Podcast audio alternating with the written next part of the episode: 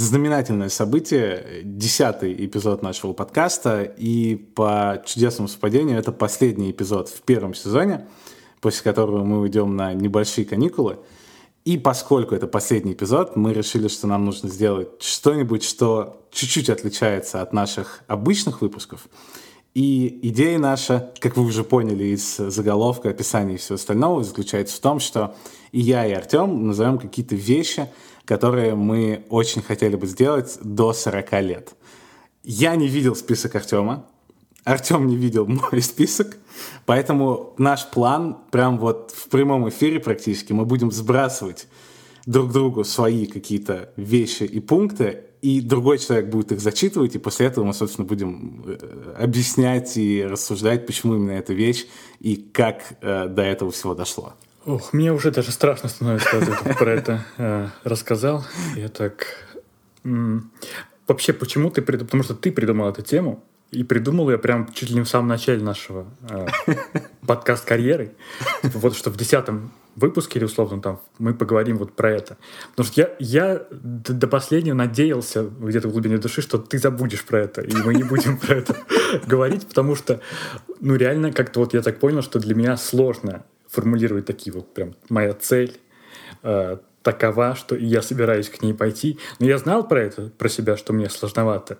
И у меня, наверное, в голове всегда ну, появляются какие-то глобальные цели, типа, mm. которые я должен... И они, мне кажется, такими прям очень далекими, страшно на них смотреть. А, но я, причем я понимаю, да, что как бы выгоднее, лучше формулировать цели какие-то в голове, чем если, нежели нет. Ну, как, как будто бы э, проще не делать никаких целей, типа, ну вот жить, да, типа, если не получится, то не страшно там, или что-то вот в этом духе. То есть мне вот так вот норм. Но всегда вот наступает какой-то момент, когда ты как будто бы у тебя не было целей, но потом ты про них вспоминаешь. И у меня теория, что вот ты вспоминаешь как раз чаще всего в круглые даты. То есть, когда тебе mm. стукает, допустим, ну, 30 условно, 40, может быть, там 25, я не знаю, 35. И вот как раз вот тут ты не можешь э, не заметить, что у тебя нет каких-то ориентиров, куда ты идешь, и вот начинает э, тебя в этот момент потряхивать. Не знаю, это моя теория, я не читал э, на эту тему каких-то психологических там статей, но как будто бы, мне кажется, на это похоже. И тут еще я да, понял, что мы с тобой немножко на разных э, уровнях как бы смотрим на эту цифру, потому что ты как бы еще не дошел до 30, у тебя она как будто бы, ну, так подальше, а я так уже перемахнул через 30, вот немножко вот там, сколько, до 32, и она вот, цифра 40, она кажется более, мне кажется, реальной для меня, чем для тебя, и поэтому она э, более как-то э, может вызывать какие-то вот прям большие ну, эмоции или что-то. И мне кажется, у нас наши вот эти вот с тобой цели прям реально не совпадут. Самое забавное, что когда я тебе писал про эту идею в самом начале, я уже написал э, X вещей, которые мы хотим сделать до 30 лет, и только в последний момент я вспомнил, что, кажется, с этой идеей я уже опоздал. Итак, первый пункт Артема, который я только что прочитал, вот буквально полторы секунды назад, э, который звучит как «стать отцом». Мне кажется, уже начинается наше расхождение в этом. Да, как я сказал, сложно мне формулировать цели такие глобальные. Они кажется, кажется мне, что вот прям вот нужно обязательно, что если я это скажу, то все остальные будут смотреть на меня и там типа, так, получается ли у Артема или нет, давайте посмотрим все вместе. Про ребенка и отцовство, но это как будто бы логично, что придет это в голову. Mm. То есть это, ну как мне показалось, то есть если я это не включу, то есть про это сложно как будто бы говорить, но если я это не включу, то это будет, ну, как будто бы немножко обман для меня, что mm. такой, ну, я об этом вообще не думаю. То есть, ну, думаю.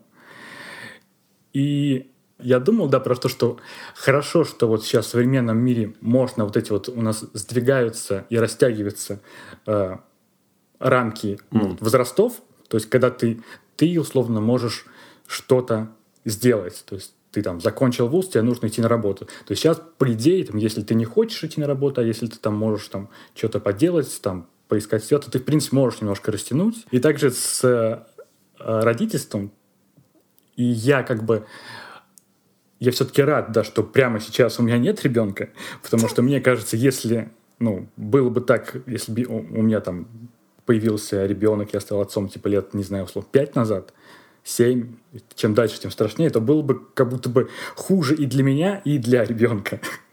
И сейчас я, мне кажется, что у меня какой-то есть э, достиг какого-то уровня, когда я могу такой, ну, давайте посмотрим, перейдем на следующий уровень игры, да, или чего-то такое посмотрим. Раньше они мне в смысле эти возникали, но они были такие, типа, ну, наверное, пора. Типа, вот, наверное, родителям будет прикольно, типа, они обрадуются. Или там, ну, наверное, там нам Юля будет чем-то заняться. То есть вот от себя я никогда не думал, что, вот, ну, типа, да, я хочу, блин, детей даже сказать. В то же время мне было страшновато. Сейчас я могу как-то об этом подумать, такое, ну, в целом сейчас мне нормально. Ну, вот я вот сейчас, mm. вот, когда мы с Юлей вдвоем. Но если представить, опять же, цифру 40, и если я вот, опять же, у меня не будет ребенка, то, наверное, я буду менее счастлив. Но, опять же, могут быть разные причины, там, типа, не все могут иметь детей, бла-бла-бла, и все вот это такое. Но если представить вот обычную ситуацию, что вот сейчас мне нормально, но я не знаю, как мне будет в 40 лет в таком же. Скорее всего, я буду более счастлив, если у меня будет ребенок, если я такой, ну, новый тип Артема вылезет. То есть там не Артем муж, там Артем сын, брат, там работник. Артем отец. Это что-то вот с кем я вообще не знаком, но в принципе мог бы, мог бы познакомиться, да. Хоть и стрёмно немножко, но вот так вот, да, есть такое. И когда еще я говорил про игры, у меня пришла аналогия с этим кто слушал наши прошлые выпуски, тот, возможно, поймет, как с переходом из, с Android на Mac э, или там с PC на Mac. То есть, вроде бы тебе и так неплохо живется, но ты хочешь... А вдруг вот там вот что-то ты... Что-то что есть за твоими пределами, что может принести тебе какое-то, там, не знаю, удовольствие в комплекте, конечно, с там, нервами из-за того, что ты не можешь привыкнуть к своему макбуку, да, и ты хочешь его выкинуть в окно, потому что ты э, я не призываю выкидывать детей в окно, да. Э, потому что ты не можешь там понять, потому что ты привык к одной там системе, а здесь ты не можешь просто, блин, там, не знаю, найти картинку, вот. И вот такая, да, аналогия, как будто что-то... Ты понимаешь, что здесь тебе немножко уже... Ты все знаешь, а тут хочется что-то вот раз перейти. Mm. Будет прикольно, да, если в ближайший там год, два, наверное, я стану отцом. Ну, не знаю, как, как пойдет там. То есть, возможно, я сейчас говорю, и там во мне умирает последний живой сперматозоид, там, я не знаю. Но в целом, да, то есть, то есть это цель, она не, не к 40, а то есть, ну, желательно все-таки пораньше. Потому что в 40, наверное, как даже было бы чересчур долго. То есть, mm. хотелось бы пораньше это, да. Так, теперь Виталий килит мне свою цель. О, переехать в Японию как минимум на пару лет. Прям, блин, я прям офигел, как в скайпе это как заголовок выглядел прямо вот у меня. Да-да, очень драматично, да. Ну, в принципе, я мог, да. Я ну, не думал про твои потенциальные цели, то есть у меня немножко какие-то были другие мысли. Но про Японию как будто бы логично, потому что я тебя периодически слышал какую-то проявляющую любовь к, к разным японским штукам и к Японии. Да, вообще я когда написал эту штуку, я подумал о том, что, в принципе, я вообще всегда хотел иметь опыт э, жизни где-то за границей. Типа, это вообще не относится никаким там к политическим штукам или каким-то вообще из этой оперы. Мне просто всегда хотелось иметь опыт жизни за границей, потому что мне хотелось увидеть какие-то разные вещи. Вот прям максимальное количество разных вещей, которые я могу увидеть. И несмотря на то, что этот опыт случился и мы там, уехали в Барселону, Япония все это время все равно где-то там в голове у меня оставалась. И, ну, в, в принципе, мне кажется, увлечение Японией это такая довольно банальная штука, которая у многих есть. Более того, я даже помню, как я на Reddit увидел, что там есть отдельное сообщество, где смеются над людьми, которые, типа, иррационально любят Японию. Блин, мне кажется, у нас в России есть такая же группа про Питер, что есть э, люди, которые хотят уехать в Петербург, но по каким-то по романтическим причинам. То есть, в принципе, мне кажется, и я либо когда-то был вот в этой э, в группе людей, которые хотел бы уехать. Не знаю, нахожусь ли я сейчас здесь, в ней, но то есть, ну, я о, о существовании вот этой, да, мечты и какой-то романтическом представлении, наверное, вот, похоже. Да, это, это прям очень похожая история. Но обычно у этого есть какие-то истоки в духе, там, человек очень любит, там, аниме какой-нибудь, человек очень любит, там, японскую музыку, человек любит, там, еду японскую, ну, то есть какие-то вот такие, там, или язык, например, японский. Mm-hmm. У меня удивительным образом нет какой-то вот такой одной штуки, я прохладно совершенно отношусь к японской еде и к культуре и, и ко всему остальному, но все равно это ощущение есть, и я по, опять же, удивительному совпадению, буквально вчера разговаривал э, с парнем, который живет в Японии уже 4 года. Он журналист английский, и там он стал учителем английского языка в японской школе. И параллельно он делает очень прикольный сайт о футболе и YouTube-канал. И вот мы с ним долго про это разговаривали. И, естественно, я у него спросил, почему именно Япония, и какое вообще у тебя было ощущение, вот когда ты только-только приехал, первые там два дня, что у тебя вообще в голове было? И его ответ сразу напомнил мне о другом человеке, которого я слушал тоже о, о Японии. Мы в одном из эпизодов упоминали Chef Stable от Netflix про поваров сериал. И там была серия про американца, который тоже уехал в Токио, открыл там рамен-ресторан. И он стал там абсолютной звездой, что вообще удивительно, потому что там американский еврей, который приезжает в Токио и становится звездой э, рамен-индустрии, а рамен — это еда, которая в Японии, типа, ну, это как багет во Франции. То есть все равно, что если бы я переехал в Италию, там, открыл ресторан с пастой и стал бы лучшим, лучшим в этом деле. То есть это прям такая абсурдная история.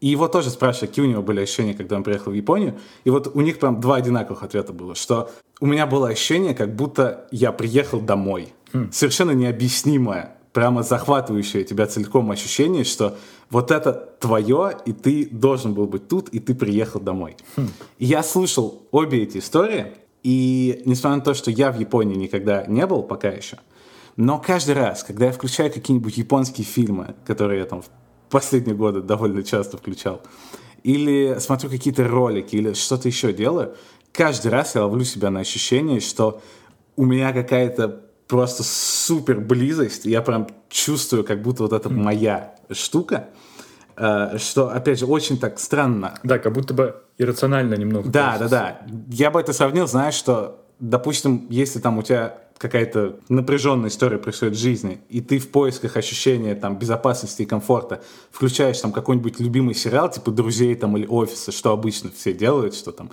если там у тебя плохое настроение, включи там любимый сериал, mm-hmm. и все сразу mm-hmm. станет э, хорошо. Вот у меня такое же ощущение от Японии. То есть вот что угодно покажи мне японское, и даже если у меня сейчас какая-то напряженная ситуация, вот ощущение, что я в безопасности и в комфорте, я прям максимально, прям в эту же секунду я его чувствую. И я пытался понять вообще, откуда это взялось.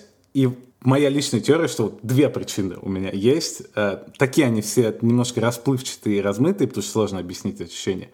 Но одна из причин, я несколько лет назад начал смотреть э, очень много японского кино, и один из режиссеров японских, которых я не очень уверен, что он прям в Японии главная звезда, но он точно главная японская звезда там в Европе и в Америке, и вот в других странах. То есть он каждый раз, когда у него выходит какой-то новый фильм, типа там в Нью-Йорк Таймс, в Гардиан все пишут, это шедевр, это абсолютно шедевр, то есть его прям европейцы, американцы прям обожают вообще абсолютно. Mm. А его зовут Хирокадзу Кириеда, и у него вот прям типа с 2008 по 2018 это прям такой Криштиану Роналду в Лиге Чемпионов, то есть доминировал вообще абсолютно. И у него каждый фильм реально лучше предыдущего. Я вот посмотрел всю эту, все вот эти, все, что он снимал за этот период, и у него там очень много, там он исследует там семью, какие-то близкие отношения между людьми, э, смерть там близких каких-то родственников, вот все в таком духе. И это очень такие атмосферные, вяло текущие фильмы, в которых, в принципе, можно описать как фильм, в котором ничего не происходит. Mm. А я вот очень, типа, это мой любимый жанр вообще, мне кажется, искусство. То есть у меня реально так там и в музыке, и в кино, и в литературе там два из пяти моих самых любимых фильмов э, всех времен. Это, например, Элизабет Таун, фильм, в котором ничего не происходит. И, например, э, «Трудности перевода», который как раз в Токио mm. тоже э, снят, в котором, в принципе, тоже ничего не происходит. Для меня вот эта вот история про атмосферу и вяло текущее время и какие-то меланхоличные образы, они прям всегда гораздо важнее, чем там какое-то движение, развитие, там, интриги, вот все в таком духе. То есть я да, понимаю, почему тебе не понравилась серия «Игры престолов», «Красная свадьба». Да, и, в общем, в моих иллюзиях Япония — это как раз страна, в которой прям очень легко получить вот это ощущение, и мне вот, вот это прямо мне очень нравится и очень меня завлекает. А Вторая штука, она такая еще более расплывчатая и рациональная. Мы, опять же, с тобой очень часто обсуждаем о том, что надо делать там что-то прикольное в жизни, надо как-то э, обогащать всячески свою жизнь. Mm-hmm. И я когда уезжал э, в Барселону с Кариной, у меня было ощущение, что ну вот сейчас у меня начнется жизнь, прям вот mm-hmm. интересная, насыщенная. Mm-hmm. А все, что было до этого момента, это такая разгон немножко, репетиция была. Я, разумеется, слегка обманулся, и все оказалось не совсем так, в том плане, что меня абсолютно устраивает вот жизнь и там уровень и комфорта и всего остального, который у меня есть сейчас, но я не могу сказать, что вот жизнь стала именно интереснее. Вот именно слово интереснее mm. происходит так, мне кажется, потому что я ожидал, что вот там, если ты живешь в европейской стране, то у тебя прямо слишком отличается там experience от того, когда ты живешь в России. Но выяснилось, что как минимум в моем примере, там, в моей жизни, за то, что я там не пошел работать на какую-то испанскую работу в каком-то офисе, или там я не в каком-нибудь общежитии живу, то есть никаких таких штук, которые прямо, ну, они сами по себе интересны, потому что это что-то новое, у меня жизнь более-менее осталась примерно такой же, какой она была, просто там, типа, мне больше нравится, что я вижу на улице, там, какую еду я ем, и все в таком стиле. А, то есть, в принципе, жизнь довольно похожа. А Япония, для меня это страна, в которой, ну то есть опять же в моих э, в мечтах угу. это страна, которая настолько отличается от всего, что я видел э, до этого, настолько другой устрой вообще, настолько другое общество, там традиции, вообще все, что интересно будет происходить само по себе, даже если ты не будешь специально себя там говорить, вот сегодня там тебе нужно пойти и познакомиться там с тремя, с тремя людьми на какой-нибудь вечеринке. Потому что здесь, чтобы тебе стало интересно, тебе вот нужно прям предпринимать активные усилия. Там есть ощущение, что из-за того, что совершенно все непонятное, другое и новое, uh-huh. вот, вот на это изучение и привыкание, а это самое интересное, уйдет там большое количество времени, возможно, год, два, а то и больше. И вот, вот это ощущение, что я приеду, и сразу станет интересно, даже когда я еще не успею предпринять какие-то усилия для этого, но уже мне станет интересно. Вот это меня прямо очень волнует, завлекает и завораживает. Мне очень хочется оказаться в ситуации, когда я ничего не понимаю вообще, и мне нужно пройти какой-то квест до этого понимания. Потому что здесь я приехал, и все, я понял. Ну вот буквально пару дней прошло, я понял. Понятно, что всплывают какие-то маленькие штуки, но они прям очень маленькие. Но глобально все, я понял. По сути, тоже немножко похоже на то, что ты хочешь неких сложностей. То есть хочешь как будто вот тут ты все понял, ну, если оглядываться на мою вот эту вот, на мою цель. То есть как будто бы сейчас все нормально, типа я все понял. А что будет, если вот здесь вот, там явно, там явно будет то, к чему я пока не готов, да. Mm. Наверное, да, хорошо ты сказал вот про эти, про приезд в Испанию и ожидания. Потому что я, да, думал про то, что не знаю, может прозвучит банально или что-то такое, но типа вот в целях, в целях, наверное, самое важное это вот не сама цель, а как раз вот путь, по которому ты к ней движешься. Потому что если вот а, ну, на себя проецировать, я, например, могу вспомнить как мы там с Юлей съезжались, соответственно, и там играли свадьбу, и переезжали там в один день. И вот этому дню там было вот посвящено, допустим, ну не год, но полгода точно до этого. То есть вот нужно было там купить всю мебель, все обустроить, выбрать все. И вот казалось, вот сейчас вот сыграть свадьбу, казалось, что вот мы сейчас вот дойдем вот до этого уровня, приедем, и что-то вот прям вот так изменится. И что-то вот я пойму, как дальше жить. Но я помню, вот вообще ощущения были, наоборот, совсем другие. Когда ты все отыграл, свадьбу отыграли, гости уехали, ты переехал, ты что-то там уже сидишь, тут на полу, стульев пока нет. Ну и, и что делать дальше? Mm. У тебя ощущение такое, что не ура, типа я достиг этого, наконец-то я вот к этому шел. А ощущение, блин, наоборот, такое страшно, потому что так, вообще мне нужно придумать теперь что-то еще.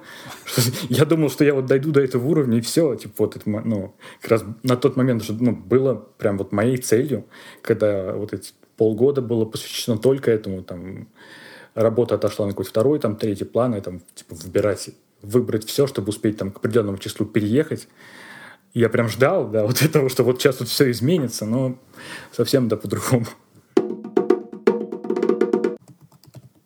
Итак, вторая вещь. Артема, mm-hmm. которую он печатает прямо сейчас, переехать дважды. Возможно, один раз в частный дом. Очень, очень специфичная, специфичная цель. Почему дважды? Я как раз, да, я хотел э, срифмовать с твоим немножко, да, потому что все-таки решил переезд сейчас вклинить, вклинить после этого. Хотя были другие планы сначала. Дважды, ну, наверное, потому что как будто, мне кажется, сейчас я до конца точно не осознаю, где я хочу жить в 40 mm. лет. То есть, давай сделаю какой-нибудь дисклеймер, что, в принципе, мне сейчас как бы, сейчас все хорошо. То есть, мне нравится там mm. все, мне... Я не живу в каком-то в коробке из-под холодильника, да,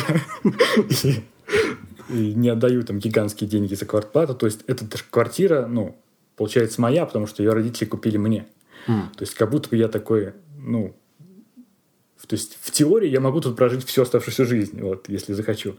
Но, опять же, если возвращаясь к первому пункту, ты представляешь такой раз, если у меня появится ребенок, например, так, мне, наверное, надо было как-нибудь что-то либо побольше, либо как-то поудобнее сделать. То есть, например, mm. если я собираюсь работать дома, то есть, может быть, мне там нужна какая-нибудь дополнительная комната, чтобы куда я мог там отходить в определенных случаях.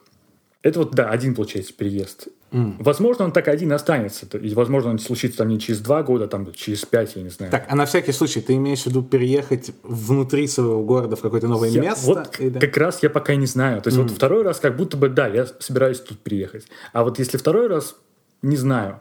То есть и пока я вот как раз себе написал, возможно, в частный дом, то есть у меня есть какая-то это такая мечта, это каком-то о таком домике с крыльцом, который вот, возможно, Моника и Чендлер разговаривали в конце, там, там какие-то вот Джо живет на чердаке, все вот это все такое.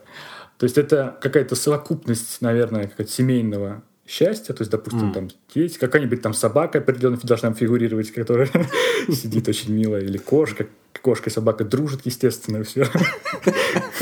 Все такое, да. есть, ну, наверное, это потому, что я жил в частном доме, ну, рос там до какого-то там до девятого класса, и у меня есть такие какие-то приятные впечатления оттуда, что вот твой двор, ты там вышел, ты знаешь соседей, ты можешь с ними там поздороваться, можешь не, ну, лучше здороваться, можешь просто там где-то загорать в своем дворе, да, привет, Даша Конурбаева, да, из прошлого выпуска. Но через пару лет, мне кажется, я пока как-то в дом бы не переехал, пока как-то через чур. Это прям какое-то решение такое, все, я переезжаю в дом. Я как будто дом это прям вот, я собираюсь там жить долго, передать это место своим потомкам, да. Вот. И, ну да, я вот, например, я говорил о соседях, и я еще в прошлый раз хотел там впихнуть историю вот эту в подкаст как раз в девятый выпуск, как мы с Юлей катались на великах здесь недавно. Mm. То есть мы живем в многоквартирном доме, но там, типа, если 15 минут ехать, то ты можешь показаться там в поле, в обычном там, там где. И вот как раз в этом поле что-то мы там катались, Юля фотографировала, как обычно, не знаю, что она фотографирует, пшеницу или что-то очень такое растение. В общем, проехала быстро машина, мы не обратили внимания. Потом проехала за ней полиция. Э, вступительная часть копы остановились прямо у нас. И такие, куда поехала та машина? Э, и мы такие, вот прямо, потом налево. И они погнали вслед за ней. Блин, пока не понимаешь, как это связано, да. Но нужно было рассказать это вступительную часть. Типа, мы такие уже такие, вау, типа, мы оказались прямо вот в центре какого-то да, американского сериала. И мы потом поехали дальше, то есть там видели эту машину, которая полицейскую, которая что-то каталась, каталась. Это уже как раз вот пригород был. мы въехали вот в частные дома, и вот там несколько как бы соединяющихся между собой поселков, и э, в общем, мы увидели, что в каком-то вдалеке стоит очень много полицейских машин, и там что-то явно происходит. Мы такие с Юлей поехали туда на велосипедах, типа, осторожненько посмотреть, чтобы нас там не повязали заодно, но и как бы просто посмотреть одним глазком. И, в общем, мы когда стояли, я снова как будто оказался в центре какого-то американского сериала, потому что там вот из дома какого-то по соседству вышла какая-то женщина, не знаю, лет 60, там, не знаю, 70. И мы с ней, она так спрашивала, что там происходит? Мы такие начали ей рассказывать то, что я вот сейчас тебе рассказал. Она начала рассказывать, что вот на этом перекрестке постоянно что-то происходит. И рассказала какие-то еще случаи. Потом вышла другая женщина, там, ее, наверное, дочь. Она сказала, ой, это наша мама, наверное, вам надоела. Потому что, нет, мы с ней прекрасно говорим. То есть какое-то ощущение соседства мы словили. И вот когда какие-то копы... О, давай я не буду говорить копы. Давай Это совсем утопция фантазия фантазия американского сериала, да? Да, там, и, в общем, когда стоит эта полиция, и они вот что-то там вяжут этого человека, который, видимо, пьяный был за рулем. Кроме нас стоят другие э, обыватели, которые смотрят за этим. Кто-то бежит, на, по, ну, пробежку совершает, прям вот в спортивно одет, вот, как будто вот из 80-х что-то такое очень цветастое. Mm. Люди бегают какими-то собаками. Думаешь, так, я просто в каком-то сериале. Типа, я хочу оказаться, ну, немножко вот здесь вот. Как, какой-то вот словили вот этот вайб э, пригорода американской, из вот этих американских сериалов, да, приятный такой вот. И такой, ну вот, вот какого-то вот этого ощущения, наверное, да, вот это вот мне хочется. Опять же, я себя могу иногда вот с этим себе сказать, блин, Артем, зачем, ну, ты сейчас, тебе, тебе неплохо живется, ты хорошо живешь. Но всегда что-то хочется менять вот в жизни. То есть мне сам вот этот момент переезда, он вот какой-то в себе есть, какой-то несет то ли ну, романтику, Понятно, что это сложно, это сложно, потому что, ну, я переезжал, но как есть налет романтики, а ты что-то выбираешь, ну, устраиваешь, ты думаешь, где ты будешь жить, выбираешь идеальное место, так, какие стены, какие, какой цвет их покрасить, какие обои, что купить, вот это вот. И вот этот момент какого-то обновления, или, но он чисто где-то, мне кажется, психологически может помочь, что ты какая-то иллюзия того, что ты, а может быть не иллюзия, что ты что-то делаешь, да, что вот у тебя что-то меняется. мое, мое хобби, которое, про которое я еще не рассказывал, это вот я часто люблю переставлять мебель. То есть, опять таких... В последнее время давно этим не занимался, но как будто вот поиск какого-то идеального пространства. То есть, может такой быть, Юля пошла там, ну, в магазин, и там заодно, не знаю, куда-нибудь на час а я за это время там переместил диван и кровать поменял местами. У меня, у меня такое ощущение, что я разговариваю с своей мамой, потому что у нее прям любимое вообще дело жизни — это раз в две недели стабильный персет. Причем э, даже если там есть только две опции, как поставить какую-то вещь, вот раз в две недели как бы диван будет то как бы горизонтально стоять, то вот как вдоль как бы комнаты. И вот э, это абсолютная история, которая всю мою жизнь, э, там, вот раз в две недели я оказывался в новом пространстве. Я иногда думал, что, блин, может быть, что-то невротическое, то есть, ну, как будто бы сейчас я давно так не делал, как будто нашел. Нашел какое-то удобное расположение. Вот как раз, да, как будто это эксперимент. Ты живешь вот, в общем, в одних условиях и привык к, ним. Думаешь, а что если вот я сделаю вот так вот, как будто бы совсем не похоже, ну, что так удобно, а потом оказывается, что вот, оказывается, в принципе, вот из этого можно извлечь что-то. То есть посмотреть как-то из другого ракурса мне вот это помогает. Не знаю, как мы, да, мы ушли вот из обсуждения с переезда, но в принципе это можно связать какой-то вот, посмотреть на что-то другими глазами, просто чтобы, ну, не, не привыкать уж так сильно. И еще мы с Юлей, когда гуляем здесь вот, ну, неподалеку как раз вот в этих частных поселках, про которые я уже упомянул, э, мы периодически в последнее время и не в последнее собираем идеальный дом с ней, типа, вот идем mm. такой, хм. Сначала мы просто искали идеальный дом вот, ну, вот здесь вот я бы мог жить там, не чересчур там помпезный, большой, потому что там есть такие, которые э, там, я не знаю, живут какие-то древние римляне, возможно, потому что с колоннами, с какими-то со статуями и все такое. А есть там чересчур, ну, какие-нибудь недострои, наоборот, ну, слабенькие. Ну, в общем, идеального дома мы пока не нашли, поэтому мы такие, о, вот здесь вот прям вот отличное крыльцо, такое крыльцо было бы классно для нашего дома. Или здесь отличная крыша, черепица, блин, здорово. Мы когда были там в Калининградской области, там у них все как раз эти крыши из черепицы, потому что это как раз немецкая mm. традиция и ну, смотрится то ли красиво, то ли как раз необычно, из-за того, что мы не видим этого, и там вот эти черепицы, аисты любят плести гнезда вот в этой там вот, вот здесь вот.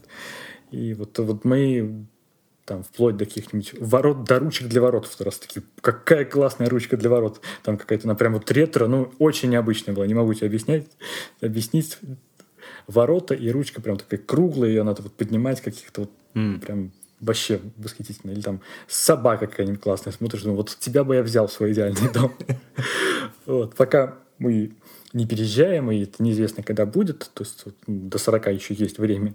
Но потихоньку, постепенно, вот по каким-то по кубикам идеальный дом мы собираем. Раз уж ты упомянул ощущение, которое у тебя возникло в этом а, в американском сериале, что все как-то вышли на улицу, и все какие-то были открыты, и какое-то чувство сообщества и вот этого всего. У меня сейчас э, сначала будет непонятно, какое отношение к этому она имеет, но она, она имеет к этому отношение. И эта вещь вот такая. А, поиграть в уличный футбол в Бразилии Ого. Это уже прям такие частности пошли. Это прикольно. Да. да, это частность, о которой я мечтаю просто последние лет пять точно, а то и больше. Я не знаю, как было у тебя, но мне всегда казалось, что если ты там увлекаешься футболом, то у тебя нет ни единого шанса не попасть хотя бы вот в какой-то момент жизни под какое-то очарование Бразилии как страны вообще. Причем у меня это касается не там бразильских игроков, не бразильской сборной, не там профессионального футбола, а у меня Бразилия всегда в моей голове это был уличный футбол. Вот эти ребята, которые mm. там на фотостоках, знаешь, во время там чемпионата мира в Бразилии в каких-то там в маленьких площадках и фавеллах играют вот это все, да. И э, я всегда, когда тоже смотрел там все эти фотографии, тоже мне прям безумно все это нравилось. Очень хотелось как минимум один раз что-то такое, что такое попробовать. И я читал там всякие книжки по бразильский футбол, какие-то штуки. И вот этот вот, вот это ощущение того, что это прямо целая религия в стране. И из-за этого очень разные люди играют в футбол, а не как, допустим, в России, там, если я выходил на площадку, ну, там примерно моего возраста все были, ну, там, может быть, какой-нибудь 30-летний чел в тот момент, когда мне было 18, там, окажется, но, в принципе, как бы более-менее одна демография. А тут из-за того, что это прям такая религия, то есть по описаниям всех этих ребят, которые я читал, спокойно там на одно и то же поле, которое работает 24 часа в сутки, сначала туда приходят школьники, студенты, Потом начинает там, в ночи туда приходят официанты из баров, у которых закончилась смена там из ресторанов. Начинают играть они. Потом перед работой приходят там какие-то офисные клерки. Из-за того, что все оказываются в одной этой штуке, и при этом все, все приходят как бы с разными целями туда.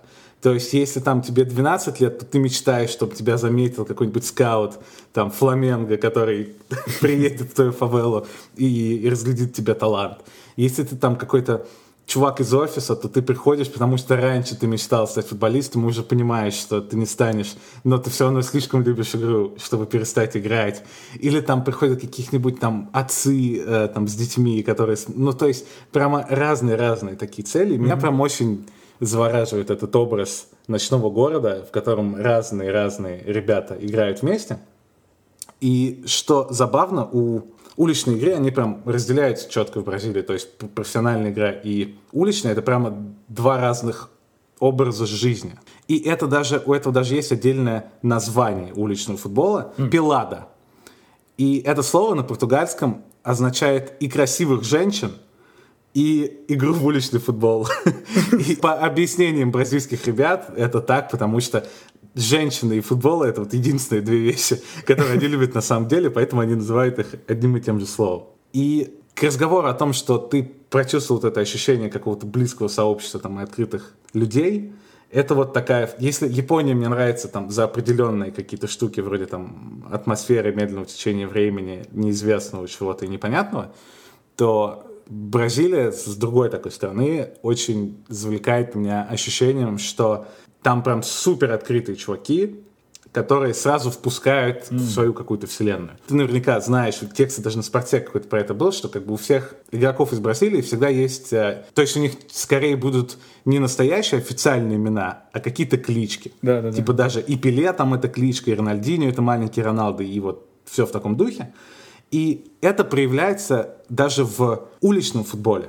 И я вот читал один очень классный репортаж британского журналиста, когда он приехал туда и долго там в Бразилии жил, и в том числе выходил играть просто с какими-то случайными чуваками, и него светлые волосы, они там решили, что он откуда-то из э, Скандинавии или Голландии или, или что-то в таком духе, и просто в первые две минуты у него уже, он как бы стал сразу своим, и они его называли Хагендас, то есть в честь марки мороженого, э, потому что вот у них ассоциация была, что он откуда-то из Скандинавии, а это, несмотря на то, что это американское мороженое, оно звучит как какое-то датское, и вот они решили, что они будут называть так. И выяснилось, что у всех вообще ребят на этой площадке есть клички, и вообще никого не называют настоящим именем.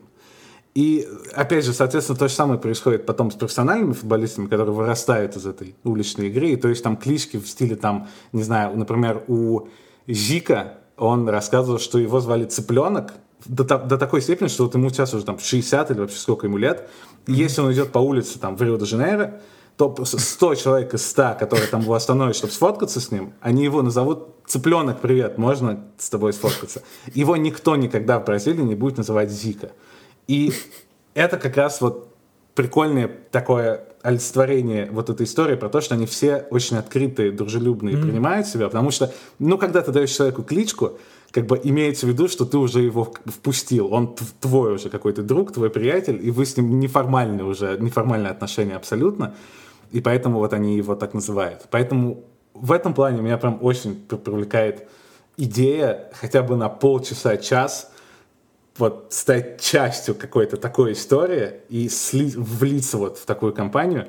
И, к слову, еще вспомнил, связанное с э, языком и футболом. Я потому что вот буквально сейчас читаю, возможно, лучшую книжку о бразильском футболе, mm. и тебе рассказывал, как прикольно на пляж ездить и читать там вечерами эту книжку. И вот одна из историй вообще меня очень поразила штука в том, что в Бразилии, несмотря на то, что она там развивается довольно стремительно и все такое, там очень много всяких э, индейских племен до сих пор, которые более-менее в изоляции живут. И, естественно, у них там проблемы разные из-за этого возникают, из-за того, что они не совсем интегрированы там в бразильское общество, они как бы чуть-чуть такие сбоку э, живут отдельно от всех, но все же как бы более-менее эта интеграция происходит, хоть и очень медленно. И главная вещь, которая как раз делает так, что они все-таки вписываются в это общество, это игра в уличный футбол. Потому что когда дети растут в этом индейском племени, которые не так, как близко находятся от поселка от какого-нибудь бразильского, они, разумеется, еще не понимают, кто они, почему они живут как бы отдельно от всех. И все вот эти истории, они берут мяч и идут в поселок и играют вместе уже с бразильскими с детьми, э, в мяч. Mm-hmm. Вот у них больше никаких соприкасаний нет вообще. То есть вот игра в футбол mm-hmm. это вот единственная вещь, которую они делают вместе и за счет этого интегрируются. И при этом клево еще то, что это с одной стороны дорожка в бразильское общество, но при этом, например, там какие-то старшие ребята из этих из племен, им очень страшно, что, потому что у них свой язык, там свои диалекты, и свои какие-то, своя, своя культура и традиции, и им страшно, что они потеряют это все, если они станут частью бразильского общества, то как бы они, вот все их, вся их вот эта жизнь, она исчезнет. Mm. Там умрет язык, никто на нем не будет говорить. И клево, что снова тут игра в, именно в уличный футбол спасает от этой штуки, потому что они устраивают матчи, как бы сборная этого, там, допустим, индейского племени против сборной из поселка, там, из соседнего. И когда они играют с бразильцами, и, допустим, они там атакуют их э, команда, и они там считают, давай ты вот сейчас пойдешь на левый фланг, я навешу туда, и ты замкнешь. И они это говорят на своем языке родном, чтобы бразильцы не поняли их план на игру и не поняли, что они хотят сделать. Из-за того, что они играют постоянно, и вот это их такая история, когда они дают друг другу инструкции на своем местном языке, за счет этого этот язык не умирает и продолжает жить, потому что они используют его во время футбольных матчей. И мне вот очень нравится в Бразилии то, что она очень какая-то много слоев, просто безумно много слоев. Это прям такой Наполеон торт среди стран. И вот даже в такой вроде узкой штуке, маленькой, как поиграть в уличный футбол в Бразилии, там вот можно 10 слоев внутри найти, mm. и каждый из них прям круче другого. Да, я вспоминал просто, что в детстве, да, мы играли в футбол. В детстве как будто бы проще ну, влиться в компанию. Потому что если дети играют в футбол, ну, в принципе, какой бы ты там робкий или не был, в принципе, можно пойти играть, да. Сейчас это сложнее. Я, я хочу, чтобы ты расплакался прямо сейчас, потому что я вспомнил другую ванильную цитату, ты вот не смог свою найти, а я свою вспомнил. Это просто самая грустная цитата в истории человечества, а, которая звучит так. «Однажды ты и твои друзья пошли поиграть в футбол, и никто из вас не знал, что это был последний раз, когда вы это сделали вместе». Ох, черт. Я, кстати, да, и у меня приходит мысль в другом контексте, думаешь, а вдруг, да, это... Когда с кем-то общаешься, ну, ты понимаешь, что уже вот уже теряешь связь, потому что а вдруг последний раз мы уже общаемся с этим человеком, потом уже... Да, сейчас вот, например, просто взрослый футбол не играют. Ну, mm. очень редко. Ну, какие-то специализированные, наверное, уже чемпионаты должны быть идти. Вот где-то они проходят. Ну, даже я знаю, ну, есть, проходят. Но если ты увидишь просто на, на площадке каких-нибудь взрослых, ты думаешь, блин, с этими ребятами что-то не так. Возможно, они там пьяны или там сегодня день ВДВ, там, если что-то они там э, что-то вспомнили детство, то у тебя уже, у меня уже нас, ну, такие стереотипы оттуда вырастут. Если дети, нормально, играйте, да. Уже взрослые, поэтому, ну, сам куда-то идти как будто немножко неловко. А, кстати, я вот, ну, я вспоминал, как я вот в том году, в том году играл это э, в баскетбол, там, mm. типа, с восьмиклассником внезапно. Он меня просто разделал, под, ну, адски разделал, потому что он э, там баскетболист, там, Тамбова 2, то есть все равно какое-то назначение имеет. То есть это можно там, ха-ха, там, Тамбова 2, но все равно он умеет, у него там есть эти навыки. То есть я могу просто там кидать, но иногда точно вот так вот. То есть у меня, в принципе, бросок неплохой, но да, но какое-то прикольное да, ощущение было, что ты какой-то так... Со мной все в порядке, что я сейчас играю там с этим, с ребенком, который меня разделывает, или нет. Но, в принципе, все равно было прикольно, когда ощущение было такое, да, поймал. Интересное. А про Бразилию я, кстати, вот когда там за пять минут до подкаста, то есть у меня пришло, думаю, что интересно Виталик скажет, у меня что-то были мысли, может быть, что-то он скажет про Рио. Про Японию я не подумал, mm. но про Рио, да. То ли, может, когда ты писал про это. У меня возникла, да, мысль, на который, в принципе, подходит к этому. Я вспомнил вот за пять минут до подкаста, как читал книжку э, Ричарда Фейнмана. Mm. Э, «Вы, должны быть, шутите, мистер Фейнман». Ну, прям отличная книга. Тоже можно рекомендовать, если вы не слышали или не читали. Классная.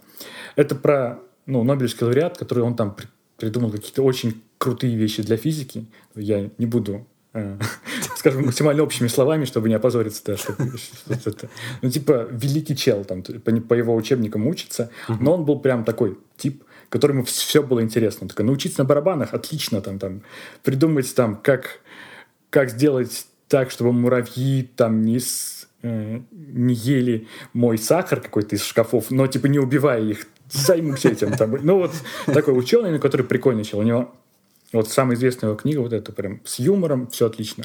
У него было там момент, когда он ехал в Бразилию читать лекции, его приглашали как там знаменитого ученого, э, и у него был разговор с то ли с ректором, ну, типа вот кто приглашал его, типа, важные mm. люди, э, там, ректор условный, там, или там замминистра.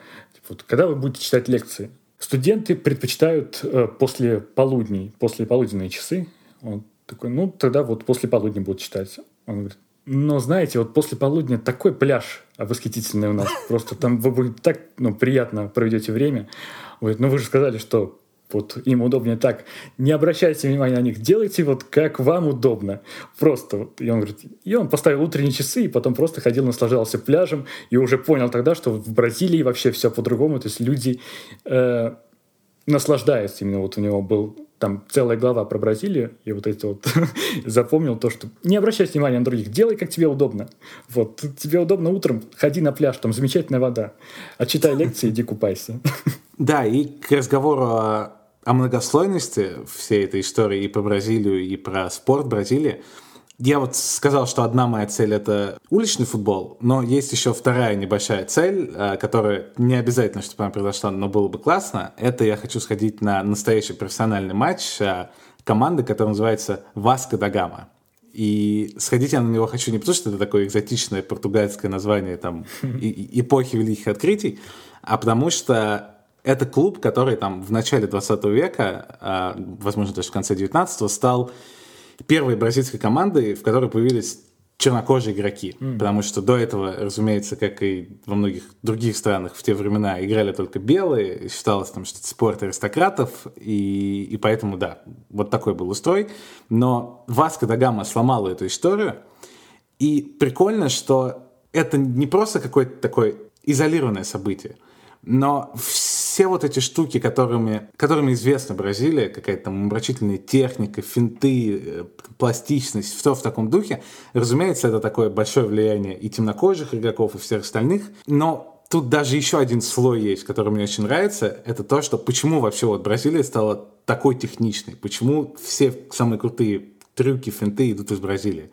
Потому что из-за того, что все было очень российским mm. в далекие времена, чернокожие игроки понимали, что если белые будут против них делать какие-то жесткие фолы и там ломать им ноги, то ничего за это белым игрокам не будет. Не будет удаления, там, не будет желтой карточки, потому что всем на это пофиг.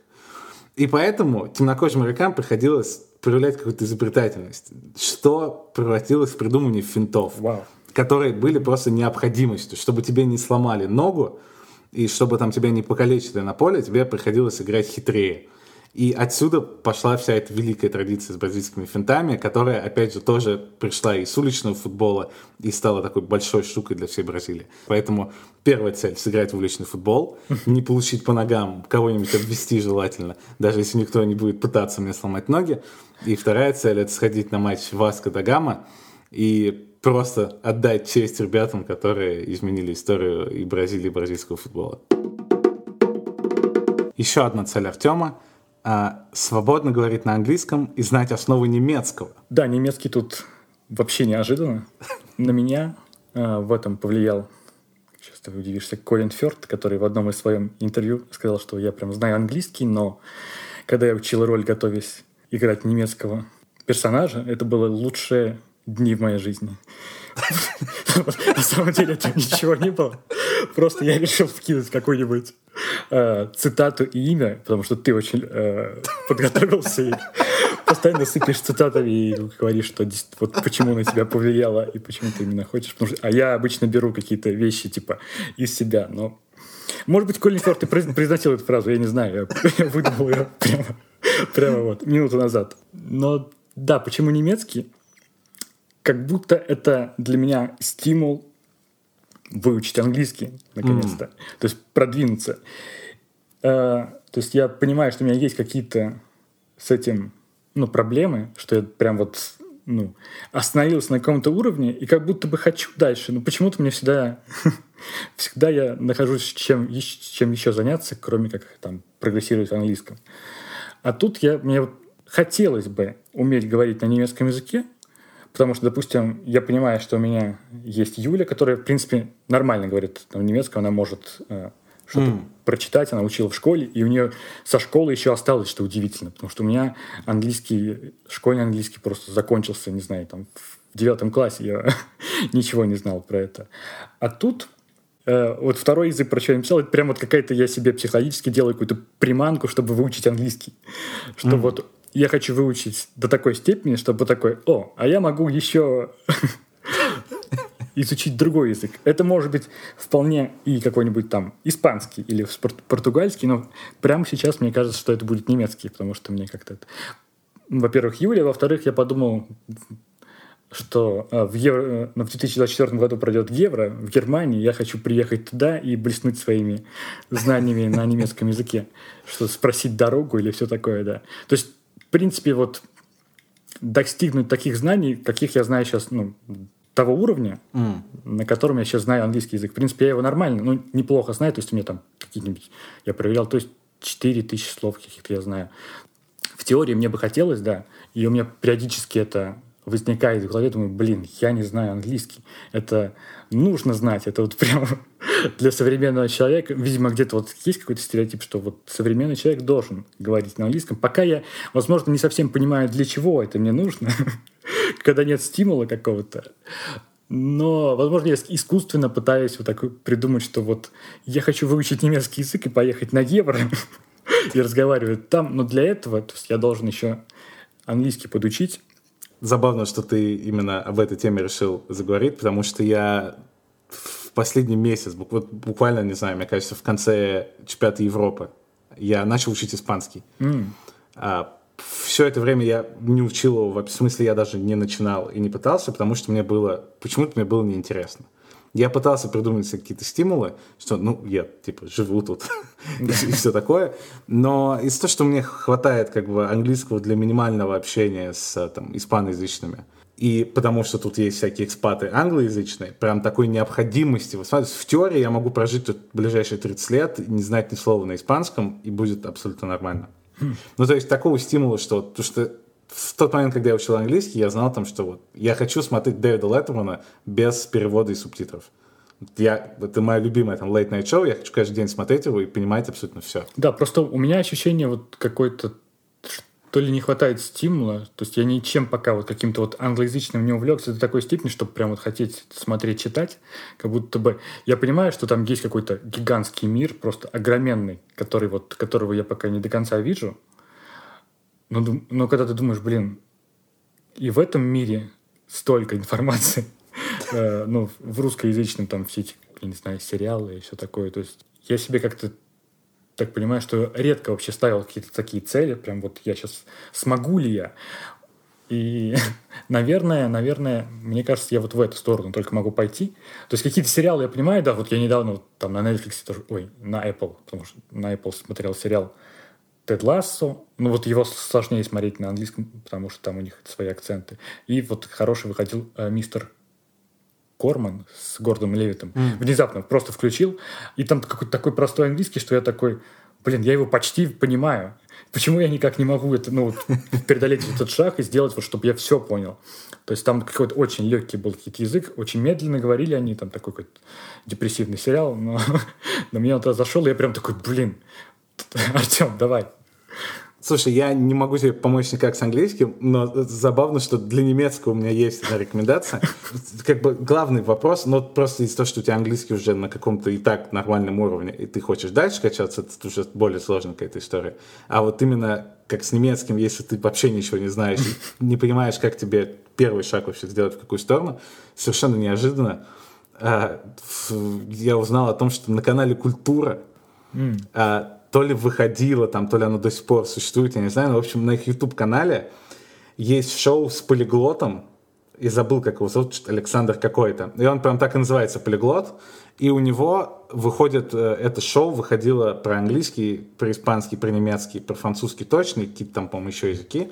И там 16 эпизодов, за которые в тебя впихивается прям самая база, прям вот типа самые базовые понятные вещи, которые позволяют тебе сделать первый вот этот шаг, и потом ты уже идешь и дальше это все развиваешь. И вот я сейчас смотрю на испанском, я на девятой серии, mm. ну, я смотрю как бы раз так в 4-5 дней, и пока я не смотрю, я все, что запомнил, я повторяю все, что он рассказывал, и как бы если у меня какие-то вопросы возникают, то я просто в Google вбиваю, почему вот это так, а не так, и дополнительные какие-то штуки нахожу.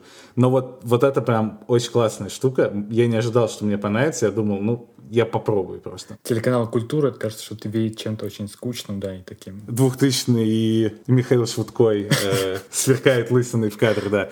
Но в итоге оказалось очень полезно вот для меня. Так что для немецкого, вот, если ты решишь такие выучить, то попробуй эту штуку. Да, по-моему, Егор даже, брат мой, как-то упоминал этот полиглот. Это один из, там, из его каких-то этих способов был учить я, да, вот ему я удивляюсь. Он умеет ставить себе какие-то челленджи, просто о которых его никто не просит, ну и выполнять без какой-то там цели. То есть именно просто выучить английский или там, он сейчас как иногда, по-моему, какой-то китайский смотрит, просто без цели такой, ну, научиться играть на гитаре.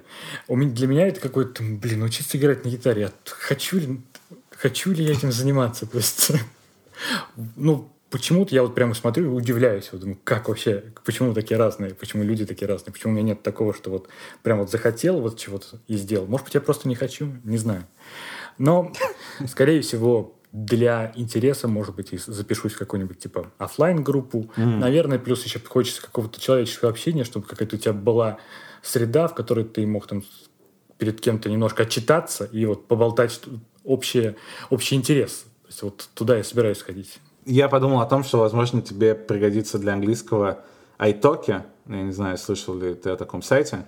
Э, но это как раз там, э, наверное, их много таких, но это, по-моему, самый известный, и я знаю о нем, потому что с ним занималась Карина, потому что у нее примерно такая там, несколько, там, 4 года назад была история с английским, что вот она знает достаточно, в принципе, чтобы там разговаривать, ну, и читать, смотреть свободно, но ей хочется вот прям вот абсолютно быть там абсолютно свободной. И для того, чтобы вот встать на, на этот уровень, из того, что там в Москве разговаривают на английском. Ну, понятно, что есть на всякие клубы, там разговоры, на все такое, но это слишком много усилий требует. И, и помимо того, что ты волнуешься а, об уровне английского, ты еще волнуешься, в принципе, что ты каких-то незнакомых людей встречаешь и все вот эти штуки. А, ну, в общем, да, iTalki — это сайт, где ты можешь... А, сейчас просто интеграция опять звучит. А, ты можешь там заниматься либо с профессиональными учителями, и это будет стоить, там, допустим, 500 рублей за урок, типа час. Или ты можешь просто со случайными людьми просто разговаривать. Ну, то, то есть вот тебе могут позвонить, и ты будешь на русском разговаривать с кем-то. Uh-huh, uh-huh. И вот это прям очень полезная штука была, как минимум, для Карины. У нее прям реально развязался язык. То есть она именно боялась говорить. Она вроде знала, что она хочет сказать, но ей вот страшно было, что он там ошибется mm. или что такое. И вот, вот эта штука прям очень хорошо развязывает язык. И, собственно, ну, из-за того, что это живое общение, и тут и стимул появляется, потому что как бы, в принципе, интересно. Там ребята, например, одна учительница у нее была из Южной Африки, и когда она с ней разговаривала, я даже не уходил на балкон, а оставался, потому что там была какая-то совершенно роскошная девушка, супер интересная, какая-то очень смешная, постоянно рассказывала там какие-то истории. И я слушал их как, как какое-то шоу, как подкаст. А, ну а так у нее там были ребята там, из Мексики, из там Англии, Фран... ну то есть там разный набор стран вообще, и в этом плане прям очень прикольная штука. О, цель номер три. Открыть место с уличной едой. Тоже одна из тех штук, которые всегда хотелось сделать. И ты рассказывал, что вы с, смотрите на разные дома с Юлей в Тамбове и пытаетесь представить, какую часть этого дома украсить для своего, для своего будущего дома. У меня такая же история абсолютно в каждом кафе, в которое захожу. Я каждый раз думаю, так, вот тут вот столики классного окна стоят, mm. вот именно вот под таким углом, все, вот так будет у меня, такую идею я себе украду. А здесь вот классно, что как бы стены устроены таким образом, что ты как бы уже снаружи ресторана находишься, но при этом стены тебя все еще закрывают по бокам, и такое ощущение, что ты одновременно и снаружи, и внутри. Просто роскошь. Стопроцентно я забираю это себе. Да, мне, даже мне понравился этот момент. И у меня такие два идейных вдохновителя э, этой идеи, и на кого бы я хотел равняться, когда я открою свою... Жду очередного Колина Ферта. Да, сейчас будет практически Колин Фёрд. А один из них это Доминика де Марко, Иисус нью-йоркской пиццы. А, то есть человек, который вдохновил всех рестораторов, которые сейчас есть в Америке и в Нью-Йорке, в частности, и в Бруклине, потому что он в 60-х годах открыл пиццерию, он, естественно, итальянец, который там иммигрировал в Америку в 20 веке. И штука была в том, что вот он все делал в ней сам. То есть, если он заболевал, или там уезжал в отпуск, или там что-то ему нужно было отлучиться, не знаю, там в аптеку сходить, то ресторан закрывался. И, естественно, ни у кого такого не было, потому что все пытаются работать максимально много, платить своим там официантам мало денег, использовать ингредиенты, которые подешевле, ну, в общем, экономить как только можно, чтобы зарабатывать больше денег. А вот у него всегда была главная идея в том, что он все делает сам, он покупает там самые дорогие и крутые ингредиенты, mm-hmm. и все думали, что ничего у него не получится, и он там обанкроется через два года, а в итоге он 50 лет уже этим занимается. А вторая история, после которой я решил, что, блин, вот, возможно, мне нужно думать не про ресторанчик какой-то, а про фургончик, mm. которые были в Москве там, в 2012 очень популярны, и все заводили себе какие-то там с бургерами, с фалафелями, с митболами, там эти штуки. А тут э, я узнал в прошлом году историю в Лос-Анджелесе. Сейчас вообще вся самая странная история, про которую ты слышал в, в, своей жизни. Короче, э, есть такой человек, которого, у которого официальная, официальная рабочая должность это венецианский принц. Он внук последнего короля Италии. После Второй мировой войны э, в Италии началась республика, и короля этого попросили очень стремительно Италии, из Италии убраться. И как бы по закону новой Итальянской республики, который действовал там до 2000 года, королевская семья, которая в тот момент управляла Италией, не могла больше попасть в Италию. А вот этот чел, о котором я сейчас говорю, э, который запустил свой э, стритфуд в Лос-Анджелесе, это внук последнего итальянского короля. Ух. И он рос в Швейцарии, и он не мог попасть в Италию, несмотря на то, что он как бы итальянец, он до 35 лет не мог вернуться в Италию из-за того, что в Конституции было написано, что вот члены королевской семьи э, не имеют права заходить на территорию Италии. И его это очень всегда там раздражало и печалило, потому что он был таким, он обожал Италию, он считал себя там итальянцем и очень этим гордился, там болел за сборную Италии, естественно, на всех футбольных турнирах, и прям такой итальянец-итальянец. И вот только в 2002 году, когда ему уже было какие-то там 37 лет, он впервые побывал в Италию, потому что они изменили закон. И у него там какая-то, он прям очень такой энергичный, харизматичный чувак. Он там в Италии участвовал в танцах со звездах местных. Э, то, есть он там прям в каких-то телешоу, в каких-то реалити, он прям звездой стал уже в Италии. И, а в какой-то момент он решил, что я настолько люблю Италию, и мне настолько нравится заниматься случайными вещами и делать просто, что мне хочется, что вот сейчас я, он там как-то раз приехал в Америку, в Лос-Анджелес, и решил, я хочу итальянскую пасту. Ну, как все итальянцы периодически думают. И как бы он не смог найти пасту, которая ему понравилась, после чего он решил, они запустить ли мне свой такой стритфуд в Лос-Анджелесе с фургончиком. И назвал он этот стритфуд «Венецианский принц». И, разумеется, все американцы думали, ну, это просто какое-то красивое название, там, Венеция, Италия, паста, все такое. А это его, на самом деле, титул он на самом деле венецианский принц. Понятно, что он сейчас как бы неофициально, потому что в Италии республика и королей нет, но в теории, если бы монархия вернулась э, в Италию, то он бы был претендентом на престол сразу. Ну, то есть он там вот в порядке вот, вот этом королевском, то ли первый, то ли второй. И поэтому он на самом деле принц Венеции, и вот при этом у него стритфуд в Лос-Анджелесе, и это безумная совершенно история, после чего я опять решил, что, наверное, надо не ресторанчик, а фургончик. Фургончик, вот это прямо маленькая, уютная, свежие, свежие продукты каждый день, не слишком сильные затраты на аренду, прямо что-то в этом есть. Я не уверен, в каком городе мира мне хочется это сделать. В, то, в тот момент, как сразу после уличного футбола в Бразилии, или там в Японии после атмосферной прогулки, или в Москве, или в Барселоне, не знаю. Но в какой-то момент было бы очень круто. Это опять же к разговору о том, что работа в интернете прикольная, всем нравится, но хочется хоть раз в жизни иметь опыт работы, который не имеет никакого отношения к интернету. Я вообще в школе думал, что я буду официантом в Нью-Йорке и спал и видел, когда наступит этот момент, и романтизировал его себе до такой степени, что мне казалось, это лучшая жизнь, которую может позволить себе человек, быть официантом в Нью-Йорке. Теперь она чуть-чуть изменилась, но все еще очень хочется опыта офлайн работы, и вот это один из тех вариантов, которые было прикольно, если бы они случились. Ты никогда не думаешь, типа, вот, что ты живешь? То есть в теории, ну, хотя, наверное, тебе сложнее в Испании, теории ты можешь просто порвать, порвать все связи там с интернетом и уехать. Типа, все, я больше не работаю. Или... Потому что мы вот недавно с Юлей говорили, опять же, чисто в теории, если сейчас нас будут слушать какие-нибудь боссы э, Sports.ru, мало ли, я не знаю, дойдет до них этот подкаст, это было не какие-то планы, это было просто, типа, а что если, да? Потому что сразу два работника Sports.ru, когда обсуждают увольнение, это что тогда? Нет, нет. Еще раз нет, да. Но это как раз было в контексте да, разговора, что вот все вот эти вот у нас э, рамки сдвигаются, все вот эти вот временные там рождение ребенка, замужество, все такое.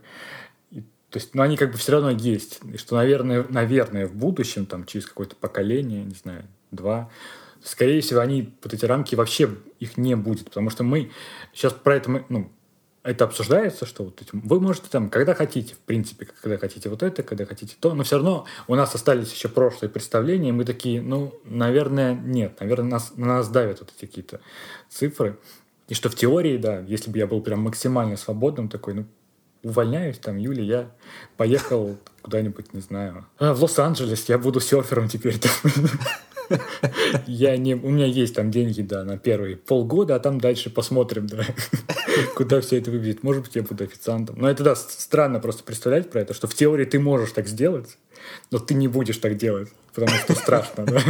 Потому что, ну, это, блин, это чересчур уже так какой-то. Всегда найдешь себе отговорку.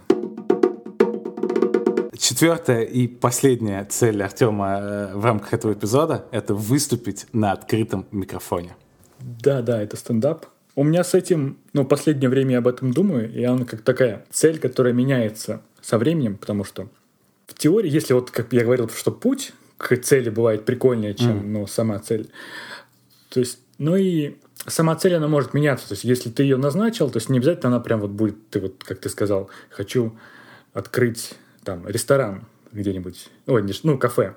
Но потом у тебя раз он сменился ракурс на фургончик, потом, может быть, фургончик спится, потом ты увидишь, допустим, что-то, какие-нибудь булочки, ты думаешь, я хочу булочками торговать, да. То есть у меня с этим примерно такой же, то есть у меня нет четкой цели, что я хочу стать стендап-комиком. Это прям слишком пугающе звучит, и думаешь, находишься куча оправданий, чтобы ну, не делать этого. Но выступить э, с какими-то своими шутками было бы прикольно, но я пока боюсь этого. Mm-hmm. То есть я могу сказать, что... Ну, как мы с тобой готовились к подкасту? Мы просто с тобой живем, ну, как я вообще, что-то делаем, но при, иногда может прийти какая-нибудь мысль, я я обычно там запишу, о, вот про это можно с Виталиком говорить. Ну, и примерно у меня в это же время э, начали приходить мысли, о, вот про это можно прям прикольно пошутить или при, прикольно разогнать какая-нибудь такая мысль. Mm. Я себе в этот же, в отдельный какой-то список туда же кидаю. И это прям периодами, когда, я, когда-то я такой, блин, вообще, ну, хочу стать, классно будет. Увижу, это, ну, это может быть там, наверное, по двум причинам. Если я увижу прям отстойнейшее выступление, думаешь, блин, ну я, я точно лучше это мог бы сделать, но я не делаю, да. Когда-то кто-то здесь разогревал, я ходил на Тамбовский, да, стендап, но там местами прикольно, а местами смотришь, блин, ну, конечно, ты уважаешь человека, который вышел и не боится, ну, особенно, блин, с таким качеством материала выходить. Но, но, но все равно уже у него есть смелость, которой, да, у меня нет. Ну, либо, либо, да, второй случай, ты, наоборот, что-то прикольное видишь, такой, блин, хочу вот попасть в эту какую-то... Наверное, ты хочешь попасть в, больше в круг каких-то людей, которые ты видишь там на экране. Вот прикольно бы с ними про что-то там проговорить. И, ну, прям комиком я не хочу становиться. Это прям как-то чересчур опасно, ну как-то, не знаю, чересчур пугающе звучит для меня. Я, мне немножко стыдно говорить про это. Но выступить просто в разовом или в пароразовом там качестве было бы прикольно. И это было бы каким-то вот как раз моментом, что я пересилил бы такой свой страх, потому что, ну, я реально боюсь разговаривать там в большой какой-то толпе. Это не, ну, нелегко для меня. То есть вот мы с тобой сейчас пишем, в принципе, свободно, подкаст. Но вначале был все равно стремновато такой, думаешь, блин, я говорю другому человеку какие-то свои мысли, и как он это воспримет, да. А особенно, если учитывая там какие-то мои там детские переживания, когда в нашем футбольном подкасте, который еще ну, где-то там есть на глубинах интернета, я рассказывал, да, как в каком-то там классе в шестом выступал там с этим с отрывком Тургенева, нужно было выучить.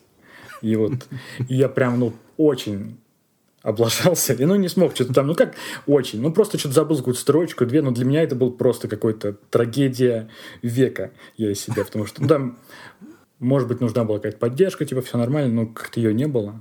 И я сам в своих мыслях хоть и остался, но думаю, ну я все, типа, ну никак, я больше не смогу разговаривать и а, вот, что-то говорить на публике. И я просто помню, вот это еще да, не говорил, но прям вот после этого момента мне прям сложно было учить стихи. Вот я mm. уже представлял, а, а стихи мы часто учили в школе, что еще делать там, учить стихи на литературе.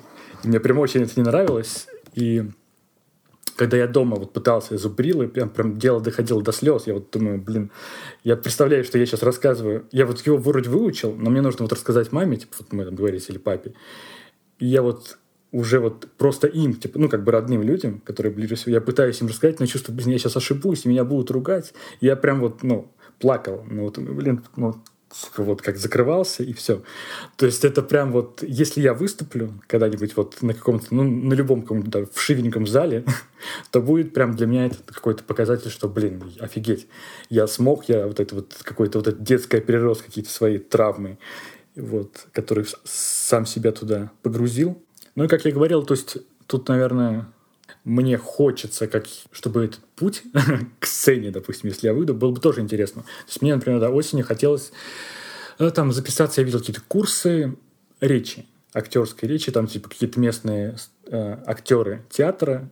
Вроде бы не похожи на разводилова, что я не должен там им переписать на них дом. То есть выглядит вроде там прикольно на каких-то инстаграм, в инстаграме я видел это. То есть было бы интересно туда записаться и посмотреть вот как в какой-то такой импровизационной обстановке, ну, получить удовольствие. То есть, опять же, тут ты и хочется поконтактировать с людьми, но и тут, по идее, должна быть среда, в которой тебе безопасно. То есть там никто не будет... Я приду такой, типа, блин, да ты вообще какой-то...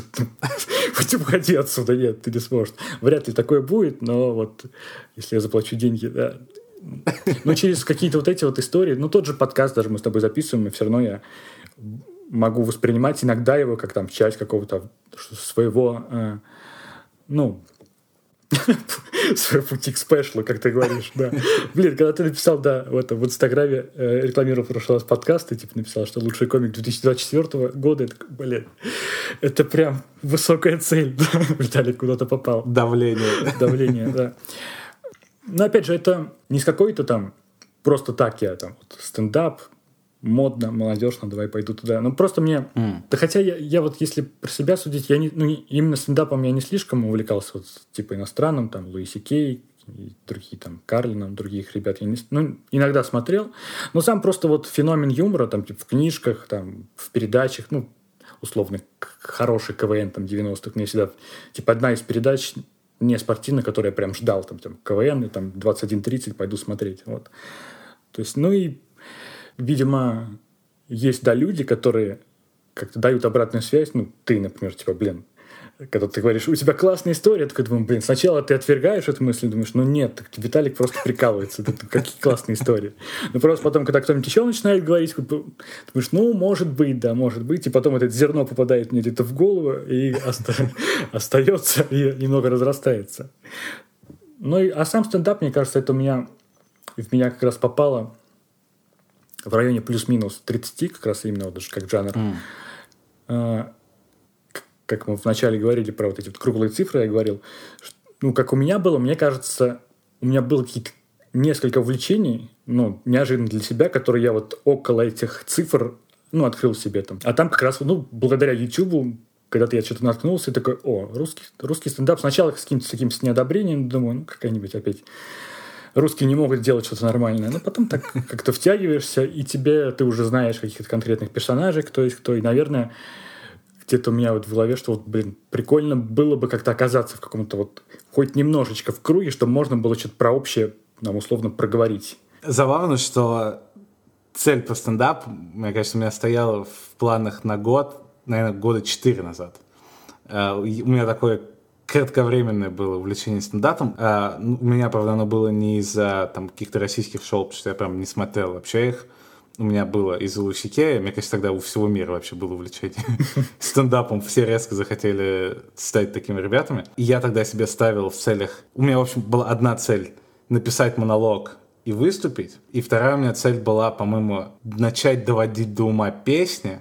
И тогда еще у афиши, mm. у афиши был текст — журналист Афиша, собственно, решил устроить себе такой челлендж, написать сам себе монолог и выступить. И вот он написал об этом во всем репортаж, как он написал себе монолог, как он пришел к опытному стендаперу, что ага. тот его отредактировал, указал ему на ошибки. Потом он пришел в клуб и выступил с этим монологом. И у него был ну, смешной монолог. Понятно, что он там очень боялся и нервничал, и переживал. И именно вот э, разговаривал он не, не супер уверенно. И понятно, что это, ну, ничего особенного. Но вот если ты в тексте как бы читал его, монолог. Он прям был смешной. Я помню, он там, там скриншоты выкладывал э, из этого, из монолога, и справками прям редактора. То есть, где редактор там ему там что-нибудь писал. Вот, вот это плохо, потому что вот это должно быть самое сильное, самое сильное слово в предложении, а вот из того, что перед ним у тебя прилагательный стоит, ты как бы размываешь э, эту историю. И, в общем, всякие такие штуки было. Я прям сохранил, мне кажется, у меня до сих пор где-то на компе лежит это. И я думаю, вроде бы я смогу такое сделать. Ну, то есть мы же там пишем какие-то тексты там для спорца и шутки вкручиваем туда, там, и все такое. Я думаю, mm-hmm. мне кажется, я смогу. И я помню, как я прям сел монолог себе писать. И но в итоге я потом начал репетировать, и я решил, что я буду записывать себя на телефон сам, чтобы посмотреть, как вообще я держусь и все это. И при том, что в тексте он мне прям казался, ну, не супер каким-то, но норм. То есть меня не будут избивать как бы после этого выступления. Но когда я начал его читать, я понял, что не, я не, я не смогу донести, я не смогу смешно рассказать. Я могу написать смешно, но я не смогу на сцене это смешно рассказать. У меня не получится как бы сделать вид, что это экспромт, ага, ага. Э, вот не смогу. И тогда я подумал, что не, наверное, я никогда этого не сделал. У меня все еще где-то в голове есть идея о том, что надо сходить на открытый микрофон, возможно, даже прям здесь. Я думал, я даже смотрел, э, где тут клубы какие англоязычные есть, потому что ну, на испанском, разумеется, еще 10 лет надо ждать. А вот на английском, в принципе, можно было бы сходить на открытый микрофон. Возможно, я когда-нибудь это сделаю, но это уже как бы прям исключительно просто так, как бы ради веселья это устроить. Но что я хотел сказать, что мне кажется, что главная роль моя в нашем подкасте, и я прямо очень люблю эту роль и горжусь ею, это смеяться вдалеке над твоими смешными замечаниями. Поэтому, когда ты, наконец, пойдешь на открытый микрофон, чтобы не повторилась история со стихами, когда ты что-то забыл, и никто в этот момент не сказал, да все норм, обязательно зови меня, и я буду смеяться громче всех. Ну да, то есть для меня, для меня это будет, как я определил, просто вот прийти и рассказать, это будет какое-то да, преодоление себя. То есть это не просто вот повеселиться, думаю, а смогу ли я? Вот. И я причем запомнил, я вообще даже не смотрел комика, вот этого, как называю, его зовут Лев Марс, Марсел, по-моему. Не смотрел ни одного выступления его, mm. но я видел его в подкасте год назад там, или полтора года назад он приходил в подкаст, который я слушал двух этих э, питерских ребят, ЧКК подкаст. У него была прикольная история. Он вообще заикается, прям сильно заика, заикающийся комик. Знакомая история. Да, и он рассказывал, как он в пятом классе э, вышел, ну, там какой-то был праздник, или в третьем классе, то есть завершение, может, третьего класса, начальной школы. Там кто-то танцевал, там кто-то что-то там, не знаю, что делал, какие-нибудь фокусы показывал. Он вышел, начал читать вслух э, рассказ Чехова «Лошадиная фамилия». Mm. А он прям, я расскажу, я вот, ну, у него был такой, я сейчас вот все это сделаю, у меня все получится, я вот всем покажу, что я умею. И он по первому предложению понимает, что вообще нет. То есть он уже с первого слова начинает адски заикаться, а вокруг сидят ну, родители его школьников, пришло прям много людей, и все не знают, что делать. Типа, как ребенок вроде вышел читать, ну, как его останавливать, очень неловкая ситуация. Он говорит, я где-то минут 25, я читал вот этот страничный диалог, и думаю, блин, вот этого чувака хватило терпения и какой-то уверенности, чтобы вот как вот в третьем классе рассказать вот эту всю историю. Вообще не видел ни одного выступления, не знаю, смешной ли он или нет, но прям вот эта история мне понравилась. Так, и четвертая история Виталика, последняя на сегодня, четвертая цель. Сделать что-то, что вообще не в моем характере. Да, ух, очень, очень абстрактная размытая цель. Я как-то недавно в очередной раз увидел где-то выражение «выйти из зоны комфорта» и понял, что просто пора организовать крестовый поход против людей, которые употребляют это выражение, которое меня... Я не уверен, что в русском языке есть сочетание слов, которое раздражало меня сильнее, чем это, потому что я всегда думал, блин, комфорт это вообще то, ради чего я живу и что я пытаюсь построить целыми днями. И очень рад, когда я там оказываюсь. И совершенно ни из какой зоны я уходить не хочу. Поэтому история про сделать что-то, что вообще не в моем характере, это вообще не равняется штуке про выйти из зоны комфорта. Mm. Но я в последнее время, я не знаю, что это вообще за странность, но почему-то в последнее время у меня в голове появились какие-то штуки, которые раньше меня никак, не то, что никогда не привлекали, я даже не мог представить, что они вообще могут меня привлекать. Например, я рассказывал про часы, mm. там, в одном из первых эпизодов. Я, например, никогда не увлекался машинами, ну вот прям вообще, я, я не отличу там какие-нибудь «Жигули» там от «Лады», вообще я просто вот, ну вот без понятия абсолютно. По-моему, одно и то же, кстати, «Жигули», «Лада», по-моему, одно и то же название. Ну вот, да. Ну, в общем, какие-то такие штуки, которые обычно, знаешь, идут в мужских журналах, как признаки красивой жизни, знаешь, там, mm. там какие-то яхты, часы, автомобили. И мне всегда это казалось каким-то забавной очень штукой, что они... Я помню, когда я работал в Playboy... Был такой опыт. Неожиданный да. факт для тех слушателей подкаста, да, которые не знали об этом. А, я всегда думал, как, как работает этот рекламный рынок. Потом на этот вопрос я получил ответ, э, никак он не работает, когда все это обанкротилось. А, но в тот момент я все еще пытался понять, каким образом во всех этих мужских журналах рекламируются все эти вещи, которые стоят миллиарды долларов. Хотя по своему опыту работы в Playboy как человек, который получал охапки каких-то сообщений от читателей и писем, просто в конвертах, там, мешки. И я помню, что вот 50% были военные в армии, О. ребята в армии, которые послали письма Playboy, а вторая половина были зэки. Вот, вот прям демография Playboy была 50% писем с зоны и 50% писем с армии. Явно как бы Rolex э, не очень вяжется в, в, в такой истории. Но в последнее время почему-то меня стали привлекать, при том, что я и близко не нахожусь там, когда я смогу себе позволить покупать такие вещи. Но почему-то мне стало менее забавно на это смотреть и нравится интересоваться.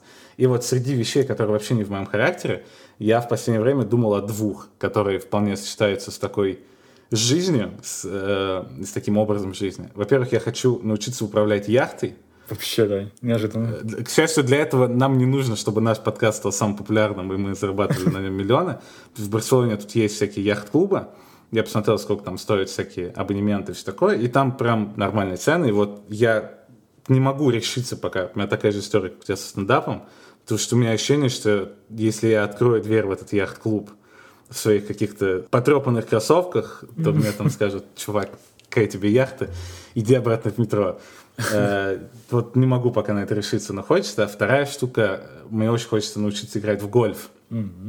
И, и вообще начать играть в гольф, что тоже отдельная история какая-то ультрасложная. У тебя прям какие-то, да, истории, которые там, типа, уровнем выше что-то вот хочется сделать такое, да, что чего ты не позволял себе раньше. И с гольфом более сложная история, чем с яхт-клубом, потому что там тебе нужна компания. Ты не можешь один прийти и играть сам с собой но я очень хочу один из ближайших клубов, они как бы все относительно за городом и далеко, но вот один из тех, в которые можно добраться не страшно, э, это клуб, э, в котором Йохан Кройф играл в гольф wow. всегда, когда жил в Барселоне. А я про него довольно часто вижу тут, потому что прям вот очень много на домах портретов Кройфа там в центре города магазин какой-то есть, который Кроев называется. Буквально вот у меня на соседней улице дом, в котором он жил, и сейчас его превратили в такой полумузей. Как... Я это не заходил ни разу, но он так смотрится, как будто там внутри что-то, какие-то выставки. Но, в общем, много довольно его как-то здесь. И из-за этого я о нем периодически так раз в два месяца думаю. Что-то что-то опять связано с ним вижу и думаю, блин, какой же Кроев крутой. И потом начинаю там это все это, раскручивать в голове. И он прям про этот гольф говорил, ну, прям сразу хочется тебе попасть в эту вселенную, что вот только там в этом в гольф-клубе, когда он играл в гольф, он чувствовал себя там по-настоящему каким-то там свободным человеком. Mm. И очень хочу попасть в этот гольф-клуб, и еще больше хочу там... Он умер в 2016 и ребята, которые работали в этом клубе, сделали такое небольшое там помещение с его там фотографиями развешенными на стене, с футболками, которые он там приносил за все это время, подписывал. И даже столик, за которым он обычно обедал, они его огородили ото всех. У столика, разумеется, 14 номер, такой же, как у Кройфа. И он там был буквально за, по-моему, 4 дня до того, как умер. Вот они прям обедали mm. с женой за этим столиком, и они там все это оформили. Мне прям очень хочется туда сходить. Поэтому четвертая цель абстрактная, звучит как сделать что-то, что вообще не в моем характере. Это не в моем характере, потому что, ну, просто я довольно редко решаюсь на что-то, где завязаны какие-то другие люди. То есть, если я не могу просто взять что-то сделать сам, то это уже сразу становится слегка не в моем характере. Mm. Ну да, вот как раз с этим и про что я до этого упоминал, то есть все равно хочется какого-то взаимодействия с другими людьми, хоть у меня тоже не в моем характере вот так вот это, ходить куда-то во все, на все возможные мероприятия, но когда прям вообще сидишь, да, такой весь оккупировался в своем э, доме, да, в, своем, в своей квартире, даже не частном доме, потому что в частном доме можно выйти и там помахать соседу, да. Ну, то да, тоже хочется какого-то вот этого, в какой-то закрытый клуб попасть немножко, да, такой, или в клуб, в котором что-то есть прикольное, но ты немножко туда боишься идти. Я сейчас вспомнил мы это, как есть на Тамбовской улице, все время какой-то там был написан закрытый клуб. И всегда это хочется, вот я даже не буду называть название. Э, всегда мне думал, что там вообще такое-то? Но даже я просто решил забить в тугис, оказалось, это просто кальянная вообще. самая банальная кальянная. Хотя я до этого думал, господи, что там есть? Там вот что-то происходит, наверняка просто лучшие люди города собрались. Но может быть, если опять про мой же, мои покупки там макбуков, все такое, это, в принципе, чуть-чуть про это, как будто бы позволить то, что ты там до чего ты на что ты как-то сначала смотрел, ну, это вообще не для меня, это какие-то там другие люди, потом такой, может быть, я тот самый человек, который пойдет в гольф-клуб там, да? У нас сложилась добрая традиция, по которой мы не здороваемся и не прощаемся, сразу переходим к делу, но поскольку э, практически спешл у нас сегодня, если воровать слова из стендапа, э, последний эпизод, как мы уже сказали, первого сезона, мы точно вернемся на второй сезон, а, мы решили устроить небольшие каникулы. Не уверен, мы пока даже не обсуждали, сколько они продлятся, но я думаю, в сентябре мы точно вернемся, может быть, не в начале месяца, а в конце месяца, а может, и в начале, никому не известно, еще одна интрига. Поэтому э, нам в последнее время мы прям увидели какой-то рост прослушивания каких-то оценок что всегда очень приятно. Обычно мы ничего об этом не говорим, но раз сейчас будет пауза, то, скажем, стандартные вещи, которые произносятся в каждом подкасте, но чуть другими словами, просто будет круто, если если вы захотите рассказать своим друзьям о сегодня нашего подкаста, или оставить нам какую-нибудь оценку где угодно, или что-нибудь нам написать, то это всегда очень приятно, и мы будем очень рады. Но мне остается тоже только попрощаться, сказать ребятам пока. И мне было вот приятно провести, не знаю, сколько мы с тобой с апреля созваниваемся, это то ли или с марта, 4 или 5 месяцев. Если вот опять э, говорить словами из этого подкаста, то это, ну, если это путь, то этот путь не понравился, такой был. И я очень рад, что прошел его именно вместе с тобой и с нашими слушателями.